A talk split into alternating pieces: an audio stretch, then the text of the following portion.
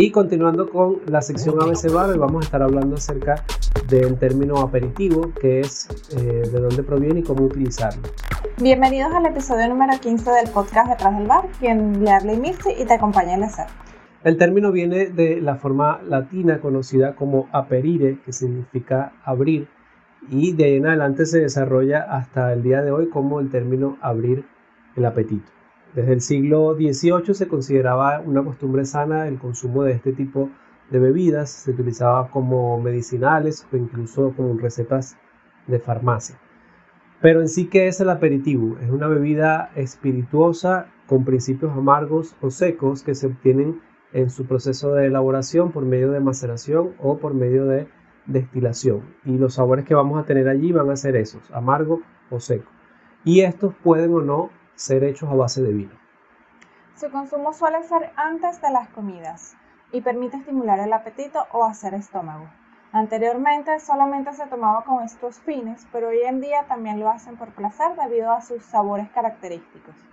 Es importante entender que algo seco no es igual a dulce, ya que el dulce no estimula el apetito. Y vamos a, hablarte, vamos a darte ahora algunos ejemplos de aperitivos, entre ellos el primero que vamos a hablar es el vermut.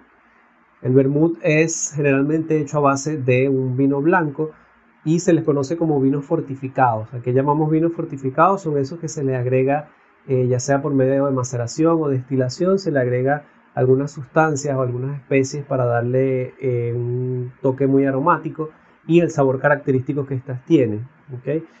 Eh, los que más se utilizan o los que más se consumen son este que tenemos acá, que es el vermut blanco también se consigue el vermut rojo, que es más allá, más que todo de origen italiano, y este es un poco más dulce, a veces se le conoce como vermut dulce.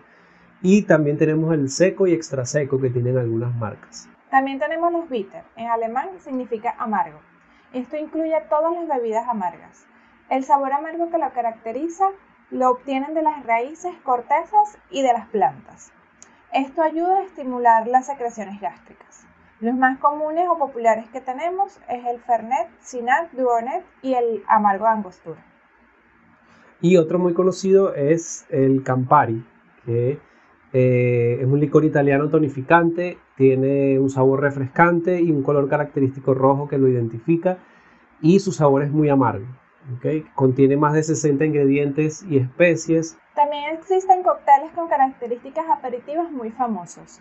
Estos nos permiten mantener y ampliar nuestras posibilidades a la hora de sugerir una bebida a los comensales. Entre los más conocidos, te vamos, por cierto, te vamos a dejar en la parte de abajo de este episodio, te vamos a dejar las recetas de estos cócteles, pero los más conocidos o los más eh, pedidos son el Dry Martini, el Gibson, el Martini sucio y el Negroni. Recuerda que todas las recetas van a estar abajo. Eh, esperamos que le haya gustado nuestra sección y el término que hemos discutido hoy. Recuerda que si tienes algún otro que quieras que discutamos en esta sección, lo puedes dejar en los comentarios. Te invitamos también a que te unas a la nueva comunidad que estamos creando en Bar. Estamos mudando nuestra comunidad a la plataforma de Discord. Eh, ya estamos, ya está uniéndose cada vez más personas a esta plataforma. Queremos hacer la comunidad más grande de hispanohablantes del sector de alimentos y bebidas. Pronto vamos a estar mostrándote en un video en YouTube cómo va a estar configurado todo esto, pero si quieres participar también te vamos a dejar en la descripción de este episodio, te vamos a dejar el link para que te puedas unir desde ya. Recuerda suscribirte si estás en YouTube y nos vemos en un próximo episodio.